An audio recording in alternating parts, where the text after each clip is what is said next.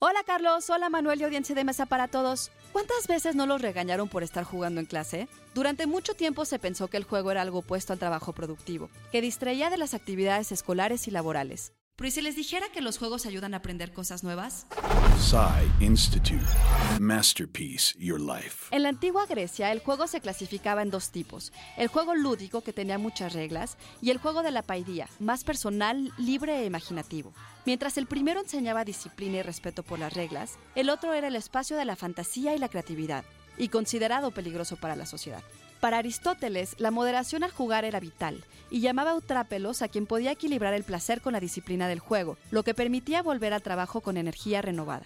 En la Edad Media, Santo Tomás sostenía que el pecado se encontraba en la ausencia de juego, mientras que para otros el juego era un regalo del diablo.